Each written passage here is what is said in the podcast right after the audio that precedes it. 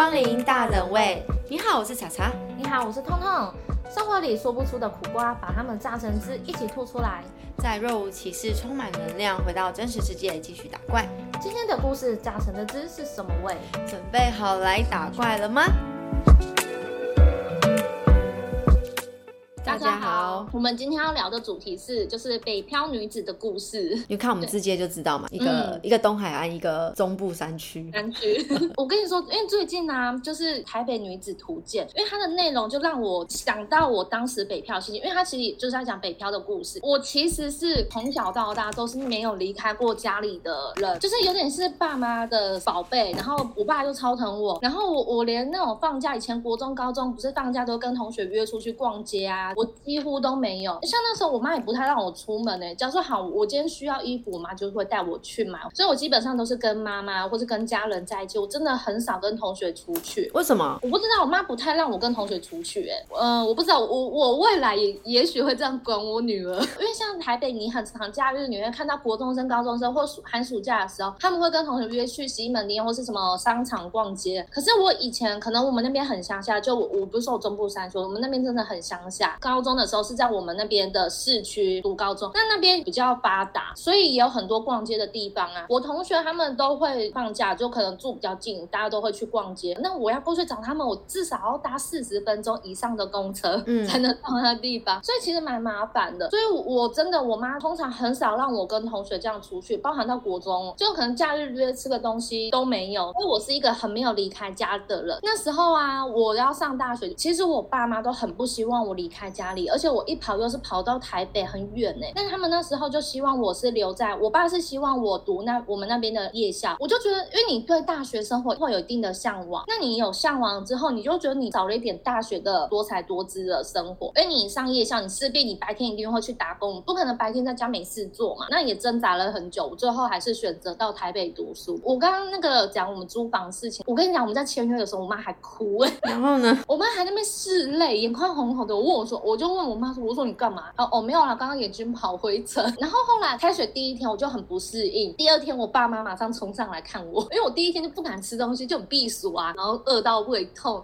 然后可是都大学嘞，这样会不会太扯？拜托不要，你以后不要这样对女儿。所以我就是真的是没有离开过家的人。就我阿姨他们家是住台北，然后我表妹都会跟我说，哎，你们想要吃什么？她可以一个人去买晚餐、买中餐。然后说，哎，那你这边有什么好吃的？我跟你讲，我们这条街你想得到的东西全部都有。我就觉得台北好厉害哦，很。方便，然后去哪到处都有可以逛的，你想买什么都买得到。我们家那边就是很偏僻，你可能想去一个屈臣氏，你是要坐车或是火车或是公车离开我们的乡镇才能去到的地方，太远了。嗯，然后我觉得我对台北也是有一定的憧憬，但是会有点害怕，就是自己就是一个乡下人，然后会格格不入啊，没有办法适应这边的生活。但后面我觉得是因为我玩了校内的活动，就是改变了我，就以前同学就说哇，整个都变台北人了。嗯，后面有一个有差哎。那你之后大学毕业之后，你是直接留在台北，还是你回去工作？因为你在台北，如果你留下来，你势必就一定要租房子，然后要找工作，应该。就算我延毕那一年啦，哦，因为延毕，所以你就继续留在这。对，我就继续留在这边，然后就有工作，然后一样继续租房子，就其实也是算适应台北的生活。后来我会决定回家的原因是我哥结婚，早早小孩出生，那时候就是想跟家人在一起，就离职台北的工作，然后就搬一搬搬回去了。毕业之后我继续留在那边啊，因为其实我就说我是东海岸这边的嘛，我觉得我本身就是那时候我对工作就是我企图心。比较强，然后我就是向往自己哪一天可以打扮的很像，就是你讲那个什么台北，我是没看过台北女子图，我是看什么北京什么女子图鉴，就是很像一个就是上班族，然后在公司做到某个阶层，然后的管理职的那种女强人，然后要穿成什么，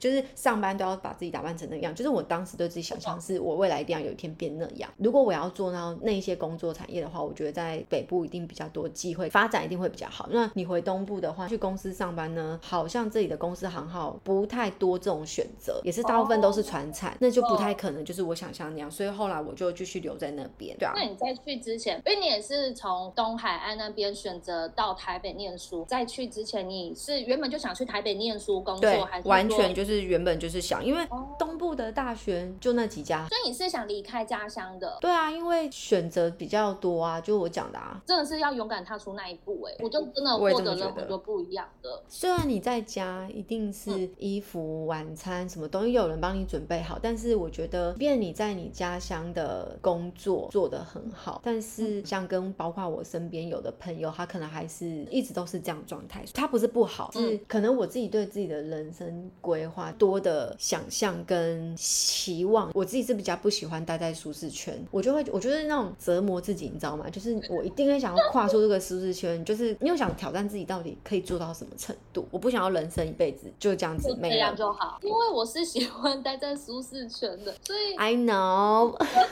因为我不是说我最后我还是选择回家嘛，我同时也是为了家人，就在我们家附近的一间就度假园区，然后去上班。就是如果想过安逸的人，然后又想要，因为其实你留在自己家乡。你一定是存钱存最快的，因为第一个你家里又不用付房租，然后三餐又有人照料，几乎 顶多你如果好一点的人，他可能就想说，好，那我每个月的薪水有多少，我就付家用，因为长大出社会了嘛，那你顶多那样你也花不了多少钱，而且连去个屈臣氏都，你们乡镇是没有屈臣氏，要买要坐火车到某个地方的那种，那更不可能花什么钱啊，除非你是整天网购的人。就是有好有坏啦，我跟你说，如果你年纪越大，你会越离不开那里。我有遇过，就是我们。别的部门的同事，那个爸爸就一直待在我们那个园区待很久了，然后一直做到主管阶级了。嗯，之后呢，他他再去可能有别的公司去挖他，有高薪的机会，很多都是去了至少一年内，他们就会回来了。为什么？因为真的太离不开那个舒适圈。我觉得这样讲不对，因为有些人对自己的人生规划不一定说要做到某些身份或是赚多少钱，因为有些人可能他就是毕业之后找一份稳定的工作，然后成家这样。这样子稳稳的过一辈子也不是不好，一定有人有这样的想法，不见得说往都市去才有好发展。应该说往都市去是选择机会多，你能做的产业资讯或是你能接收到的，就是会比较快速。这样你懂我意思吗？就比如说，假设 现在什么东西都要电气化，偏乡可能不会这么发展这么快速。嗯嗯。假设假设这是未来的趋势，但是你在都市一定是最快先尝试。那一些新颖的东西，假设我今天是工程师，或是我今天是做什么东西，然后面板什么的，假设我想要去找这类的话，我一定是往城市去啊，因为城市能接收到世界的这些资讯跟技术会比较快。然后呢，因为很多大公司或者一些产业在都市会比较多。假设我现在是做网络媒体好了，你说我在乡镇，大家知道网络媒体吗？怎么让它流量变现？不知道，你懂我意思吗？就是，但是你在都市一定是看的东。西就会比较多。哎，你刚刚这样说，我突然想到啊，我现在是有妈妈有小孩的身份，我会一直觉得说，我希望我的小孩是在乡下长大，我很喜欢带他回去。那乡下真的很快乐哎，因为我们家因为乡下就就是地大，我们家那个自己的庭院也很大，就地大车少，就超好的，小孩一定就可以跑来跑去，不用整天关在家里。没错，所以我们自己门口嘛，一个很大地方，他可以骑车、踢球、玩球、跳绳，做任何的活动。我们甚至还去好事多。多买那种很大的那种游泳池，都可以放，都可以玩水。然后我觉得这真的是一个很棒的环境。那我觉得我自己从小从小就是在这种环境长大，就是多接触大自然。我真的觉得接触大自然还蛮重要的。嗯。然后所以我现在有小孩，我就会很希望他是待在乡下长大。本来想让他留在我们那边读幼稚园，可是我老公他就是从小到大都是在台北都市小孩，不太会明白我所说的乡下的美好。他只永远觉得乡下很不方便。他他是不是觉得他在乡？下可能会比较落后，比如说学校的教育啊，或者是他可能讲比较明白，他就是说 哦，他觉得他是都市人，他也要当台北人。那那你后来就是你有回去家乡工作嘛？那你那时候后来为什么又离职？然后是你后来还要在台北找工作吗？我回台北之后啊，因为我老公他们家是开工厂的，我婆婆一直叫我在家里工作，就是我们刚结婚那时候，她就叫我留在家里工作啊，好可怕。婆婆，我就是跟他们有很好相处，啊，又在。叫我逼他跟他一起工作。等一下，你这段话是可以被录的吗？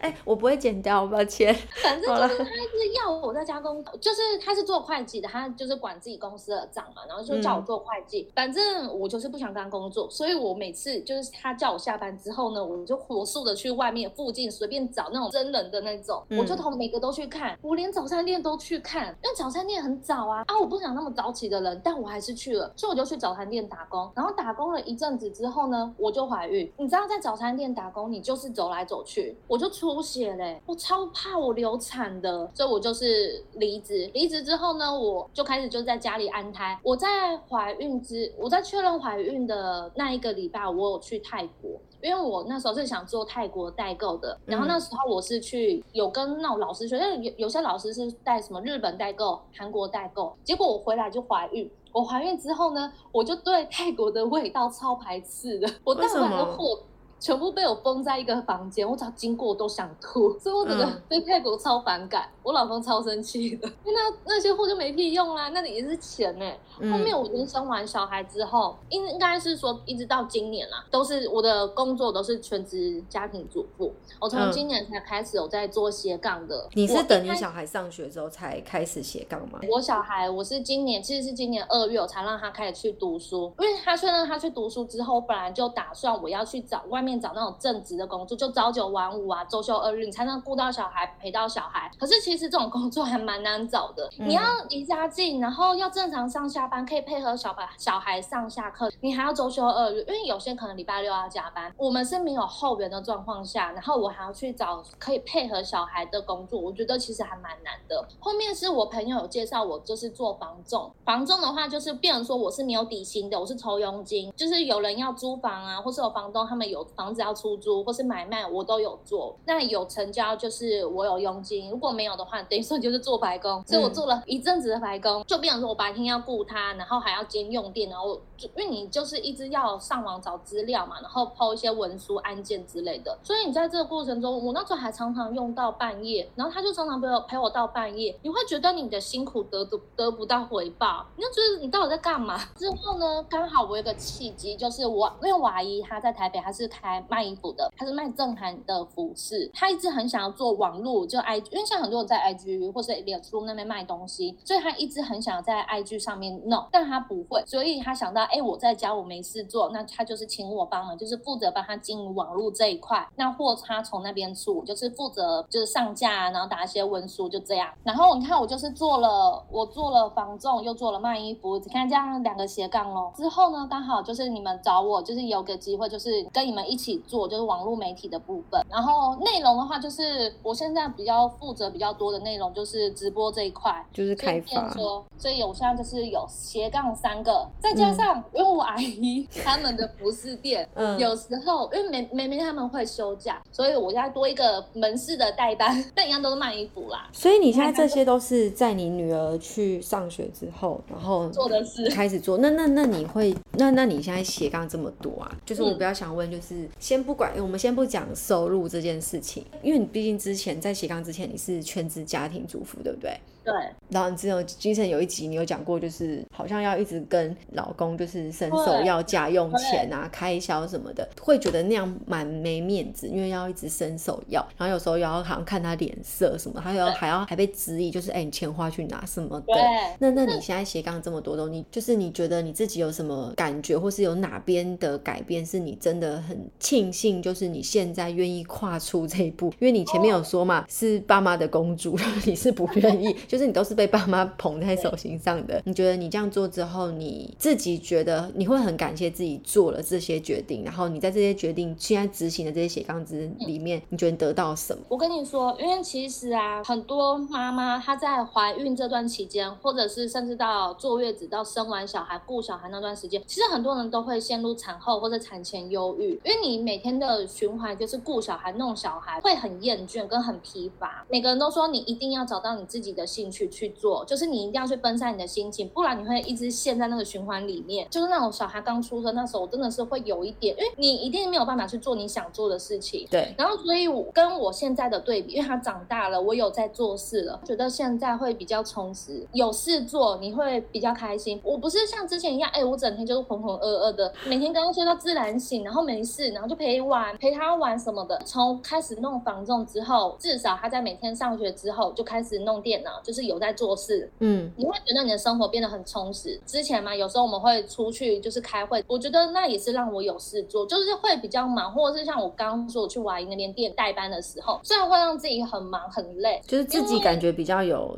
对可以做点什么的价值。就是你的重心也可以分散一点，因为我原本的重心一直都是在小孩身上，变成说小孩就是我的全部。但是其实就是像周杰伦不是有说吗？你要有快乐的妈妈，然后才会有快乐的家庭。所以我觉得这真的很蛮重要的。像你刚刚说的伸手牌也是，因为其实不会有人想要当伸手牌啦，因为你赚自己的钱，拿自己的钱去怎么花，你都会觉得很爽。对，所以我，所以我才从之前我们有几集有聊过说，就是我觉得女生真的是要有自己的工作，然后要有自己的收入，有有一定的经济基础啊。其实我觉得做这些东西啊，先不管收益多少，我觉得可以多创造自己一点产出的价值。我说产出价值是指，嗯，比如说好，有你当全职太太，可能你的成就感一定都来自于家里的干不干净，煮饭好不好吃，然后你的小孩怎么样，然后跟你的老公嘛，因为都是你在顾他们。但是我我不知道，我觉得我身边有一些妈妈，可能最后都会过得很卑微，都会就是很没自信，就会做的这些东西都很容易被替代掉，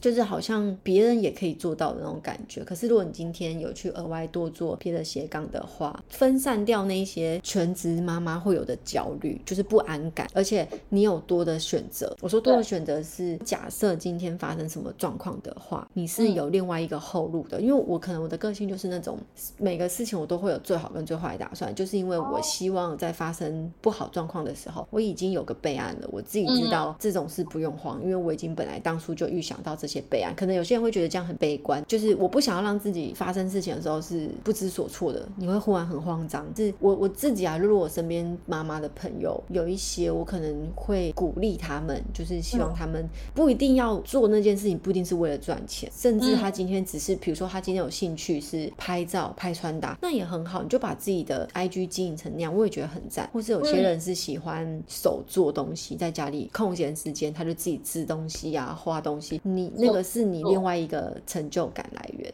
对，成就感，你说的没错，我真的很需要。我到现在好一点点，可能在前几个月我还才刚工作的时候，嗯就从房东开始。其实我觉得我对自己还是还蛮没自信的。因为你是不是会觉得自己好像脱离就是外面社会很久，然后别人会觉得，哎、你怎么这个也不会，那个也不会，然后但是我顾小孩很会啊，就是 这类的，就是其实会有种，我觉得那种没自信是，其实像我身边有个朋友就是他以前啊是非常的有自信，后来有一阵子可能就是专心顾小孩，然后加上可能工作就是工作的状况，所以他就比较少去工作，他就都在家里。那一阵子我我们身边朋友就有发现他说话变得很没自信，我这个也不是缺点哦，只是他变得很小心翼翼。不知道我我我现在没问过他，是我感觉到的，就是嗯说话跟问话，好像是他想要让自己我融入你们，就嗯硬融入的那种感觉。其实身为朋友，你一定会觉得不用这样，你就是做自己，而且也没有人会觉得你全职妈妈又怎么了，没收入又怎么了。其实朋友绝对不会这样想，但是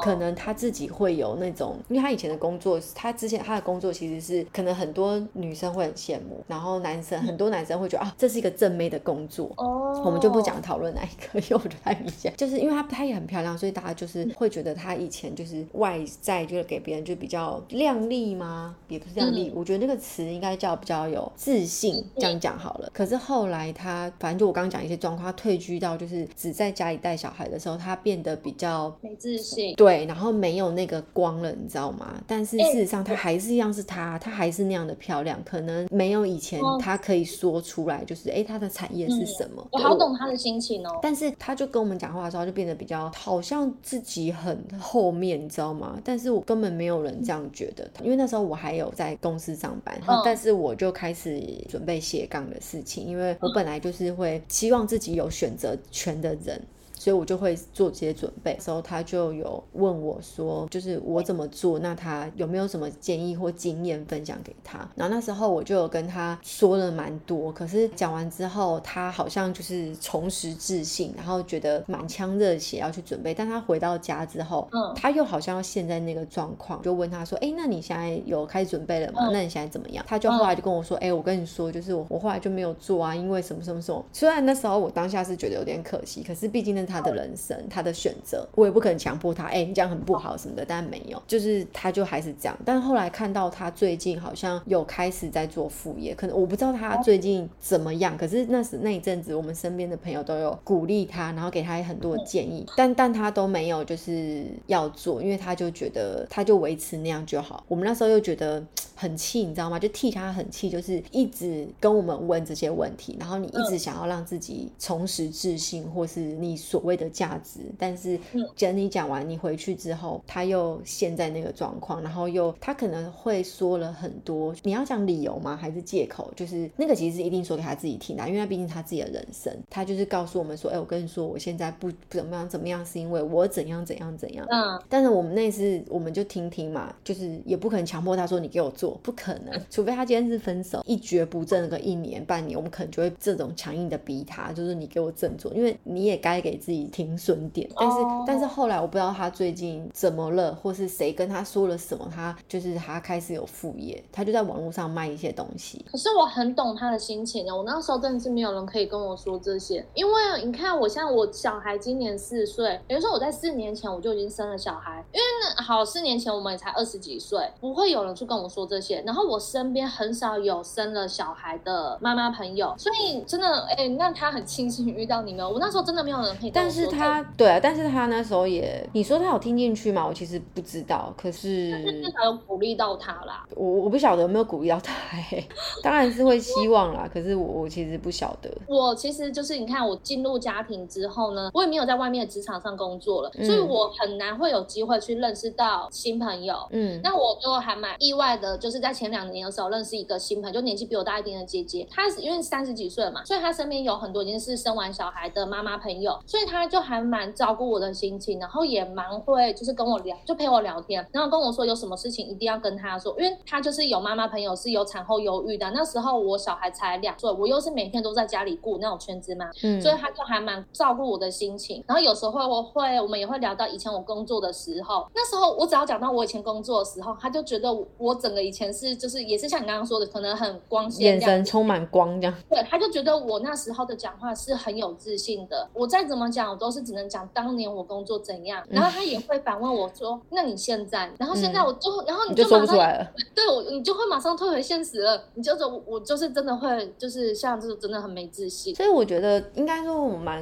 鼓励大家，就是不见得一定要做你说有收入的斜杠，或是要花几倍的时间去。经营斜杠，而是我我其实是反而鼓励妈妈找一个自己有兴趣、你做起来会很开心的事，不见得那个事情是有收益的，有没有收入、多少价值是你自己去决定的，不需要别人去帮你决定。因为假设你今天你你今天做的事情对别人眼里来讲超无意义，但是对你来讲那是你的自信来源，那是你的兴趣，那我觉得那就好。这个也可以帮你分散掉你在顾小孩或是经营家庭或是做家事那一些压力跟不愉快，或者是。没自信，因为那件事情是你自己想做的，你自己有的自信。对我其实蛮鼓励，就是假设现在听的 是已婚妈妈，或者是单亲，或者是任何身份，我都会觉得可以试着去这么做。即便你现在像我一样没有结婚，没有生小孩，你有自己，我也会鼓励你在正职收入之外去做点自己有兴趣的事。疫情刚开始爆发的时候，很多产业都很紧张哎，因为我我那时候是觉得还好，是我本来就在做网络数位媒体，所以网络跟疫情。一点影响都没有，因为我本来就在网络工作，所以有疫情的时候，我有网络我就可以工作啊。公司有网络，大家都在工作赚钱的时候，我们公司就还活着，所以我那时候一点影响都没有。所以我觉得应该说，我庆幸当时几年前选的产业是对的，嗯，因为疫情爆发的时候，我一点影响都没有，反而我们的业绩生意很好。我我要讲这个例子的的原因，是因为可以在你不知道未来会发生什么事情的情况下，有一个备案的选择。那那个选择不见。见得在此时此刻对你来讲是有很大的帮助，或者是有额外的收益。但是也许在那个时候，你可以临危不乱的做了另外一个是你本来就熟悉上手的事。对我是这么觉得啦。对啊，嗯，我觉得像你刚刚说的，就是因为即便你因为你目前是没有结婚，然后没有小孩的身份，然后我现在是就是结婚有小孩的身份，我也真的非常真的是可以鼓励大家，就是要找自己有兴趣的事，因为我是过来人的经验，所以我是真的觉得你像，因为我现在其实我有个朋友，他最近刚生了小孩，他在生小孩之前呢，他的老板娘他是在那种传统产业，就设计公司，他老板娘问他说，哎，那你之后你生完小孩之后你会离职吗？还是你会继续做？哎，我绝对不会离职哦。其实他他老，我以为他老板娘是想要赶他，干因为其实有些公司不是会这样吗？不行啊，其实这样还好哎，很多公司不会。我后面才知道他老板娘的用意是说鼓励他，就是呃，不是有育婴假，好像半年吧，鼓励他这半年就在家好好休息，然后也开放让，因为他是做会计的工作，也开放让他在家好好就是哎在家办公，然后在家办公的同时呢，因为他跟他说你可以边顾小孩边在家里工作，等于说你两者兼顾，因为他会不希望。他老板娘不希望我那朋友离职，就是因为说，如果你在因为顾小孩，真的就像我刚刚说，你会就是很多负面的情绪，或是你就是陷在那里。他就是鼓励你一定要有自己的另外的事情。他是原本就有工作的人，老板娘让他你留在家里工作，不要都真的都没事，就